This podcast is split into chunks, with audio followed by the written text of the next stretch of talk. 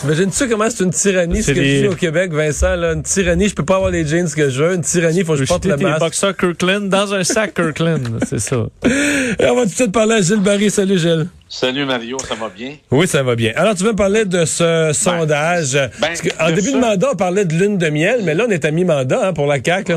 C'est plus que ça. Ben, de ce sondage, puis celui qui est sorti euh, le 29 août, qui, qui se rejoignent du croisement, donc la CAQ est à mi-mandat. Euh, ça donne pas mal le portrait politique du Québec. Ça donne la résonance politique aussi. Dans quelle direction va euh, l'électorat? Qui a du tirant devant les voteurs? C'est important, ça. Alors, tu as le Parti libéral, il y a un nouveau chef, Dominique Andelade, le PQ qui est en course au leadership, puis Québec solidaire avec deux chefs et peu de députés.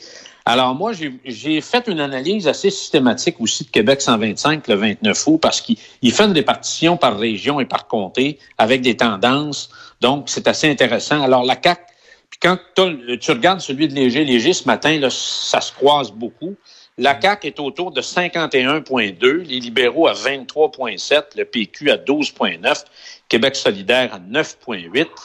Alors, euh, ça veut dire quoi ça? Et l'autre affaire, Mario, c'est quand on donne les sondages nationaux, il y a une règle du pouce, moi, que j'observe depuis que j'ai commencé en politique en 81. Il faut que tu additionnes, à cause de la concentration des votes francophones, entre 7 et 8% de plus pour les comtés francophones. Donc là, ça donne dans les comtés purement francophone, ça donne des scores de 60, 62, 63% Alors aujourd'hui, s'il y avait une élection et quand tu regardes la répartition de la carte au Québec, et ça serait probablement un exploit parce qu'il y a à peu près juste Robert Bourassa qui a fait ça depuis 70. Il a gagné avec euh, près de 100 députés en 70, 73 et 85. Alors, on parle que la CAQ, quand on transpose ça là, euh, avec euh, le résultat de Québec 125, ça donne 98 comtés à la CAQ. Ça n'a pas de bon sens. C'est un balayage euh, ben, inimaginable. Moi, Mario, je peux te dire, Mario, une chose.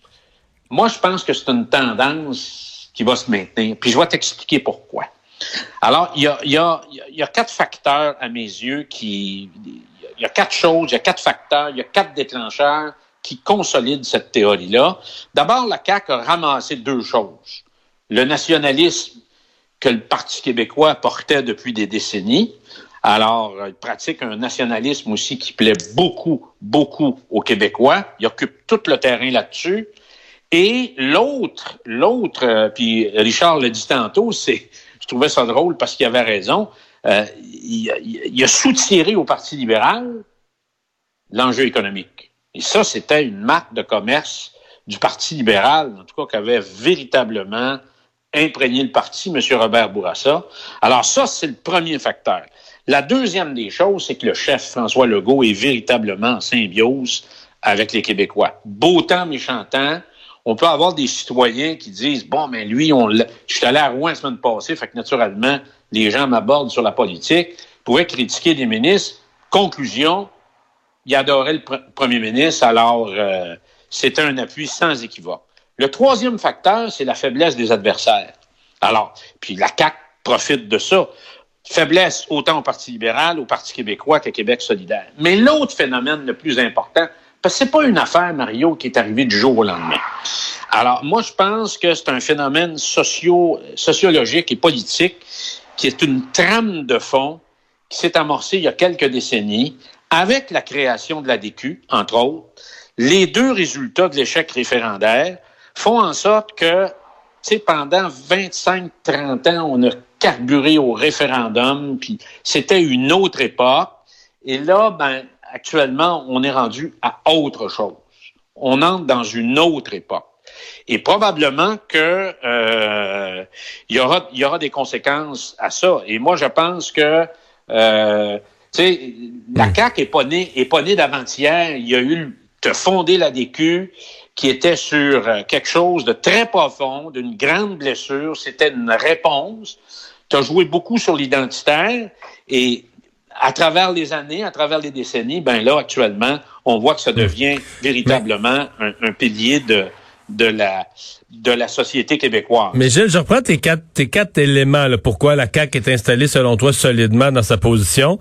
J'en prends un, celui de la faiblesse des partis d'opposition, et je te mène le point suivant. Moi, je ne crois pas que les trois partis d'opposition vont rester aussi faibles. Les libéraux viennent de changer de chef. La course au leadership n'a pas eu lieu finalement. Madame Anglade n'est pas si connue. Ils ont des problèmes avec les francophones. Le PQ a une course à la chefferie. C'est pas, euh, c'est pas super ça non plus. Québec solidaire, à mon avis, en a échappé des bouts, a manqué de sérieux dans une partie de son travail. Mais à mon avis, il y en a un des trois là qui va émerger. Je dis pas pour battre la CAQ, mais il y a un des trois partis d'opposition, je, je sais pas quel, c'est pour ça que je te lance la question. Lequel des trois partis d'opposition, tu penses, a le plus de chances de à un moment donné, là, déclare, là, qu'on dit, oups, c'est, lui qui, c'est lui qui boxe plus solide avec la CAQ, euh, c'est lui qui gagne des points, c'est lui qui passe au bulletin de nouvelles parce que ce qui amène est plus intéressant. Euh, lequel, tu penses, des trois partis d'opposition a le plus de ben, chances de faire cette percée-là? Moi, Mario, j'ai fait le tour de toutes les régions sur la transposition du vote. Puis ça va, mon analyse va te donner ta réponse. Alors, les solidaires, en dehors de Montréal, il n'y en aura plus. Tu comprends? Moi, je pense Alors, ça. va être un typhon. Euh, les libéraux euh, vont à peine sauver un comté à Laval, Pontiac dans l'Outaouais. Je te le dis, la, la CAQ, c'était pour dire la DQ, j'ai toujours envie de dire la DQ. Non, mais l'élection est loin, là. Oui, mais Mario, il y a comme un phénomène qui, qui, qui, qui, qui, qui se passe et que, je te l'ai dit, la première, la, première, le premier des facteurs, c'est que la CAQ a bien joué le nationalisme et joue bien sur le tableau de l'économie. Et deuxièmement, moi, c'est toujours ma théorie, tu peux pas être premier ministre du Québec si tu n'as pas une expérience de vie en dehors de la politique. Une expérience de réalisation. Tu comprends? Puis les Québécois, si tu regardes l'histoire du Québec, tous les premiers ministres qui ont choisi au fil des ans depuis euh, le Noblet, dans le fond, celui qu'ils ont choisi était probablement le meilleur en piste, le plus étoffé, le plus, le plus outillé pour être en mesure de diriger l'État québécois, qui est pas facile à diriger. Alors, au PQ, oublie ça. Moi, je pense qu'ils se trompent. C'est comme un, vieux set carré, là, un, un pôle jaune. Ils n'ont pas ce qu'il faut pour être en mesure de... La plupart n'ont pas été députés dans les candidats, sauf euh, Gaudreau, qui lève pas. Alors, euh, et moi, je pense que Dominique Andelade, c'est un mauvais choix. Euh, elle sera pas capable d'aller chercher des votes chez les francophones. Il y a quelque chose qui... qui il n'y a, a, pas de symbiose, il n'y a pas d'électrochoc. On sent pas qu'elle a une compréhension de ce qui se passe au niveau des, euh, des Québécois en dehors de Montréal. Alors, elle fait beaucoup, beaucoup ville de Montréal. Elle peut faire les médias 100 euh, fois par jour, mais je pense que ça colle pas avec l'électorat québécois. Puis Québec solidaire, moi, je suis encore convaincu que c'est un, c'est du crédit social d'extrême gauche confiné à un territoire. C'était comme les créditistes de Camille Sanson à l'époque, puis Réal Cahouette, c'était confiné en Abitibi-Témiscamingue, puis en Beauce. Point final. Alors, Québec solidaire, ça va être de plus en plus circonscrit à Montréal, puis ils vont avoir de la difficulté à sauver euh, les comtés à l'extérieur euh, de Québec, euh, de Montréal. Et donc, ça veut dire Sherbrooke, Ville de Québec, Rouen-Noranda-Témiscamingue et Marissal vont avoir beaucoup de difficultés à se faire réélire. Fait que j'entends que t'es pas très optimiste pour les partis d'opposition et c'est tout le temps qu'on avait. Merci beaucoup, okay, Mario. Salut. Salut. bye bye. Alors, ben oui, comme à chaque jour à cette heure-ci, dans un instant, retour de la pause, je serai avec euh, Pierre Bruno pour mes commentaires dans le bulletin TVA Nouvelles.